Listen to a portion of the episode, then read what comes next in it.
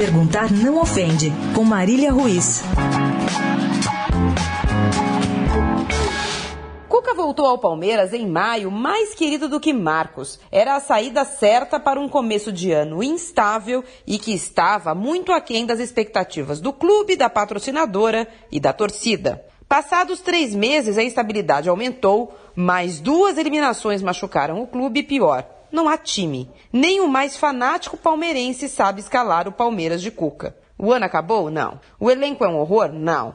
Mas me parece que o técnico Cuca precisa de uma pitadinha de autocrítica. Cuspir raiva no microfone não vai resolver as laterais, o cansaço muscular do Guerra ou a seca do Borja. Cuspir raiva no microfone não resolve, inclusive, os problemas que o próprio Cuca criou ao não conseguir se conectar, digamos, com os jogadores. Perguntar não ofende. Alguém pode me explicar por que dois pesos e duas medidas? Cuca disse que não relacionou Egídio para o jogo do final de semana para poupá-lo das vaias da torcida que tem perseguido o jogador.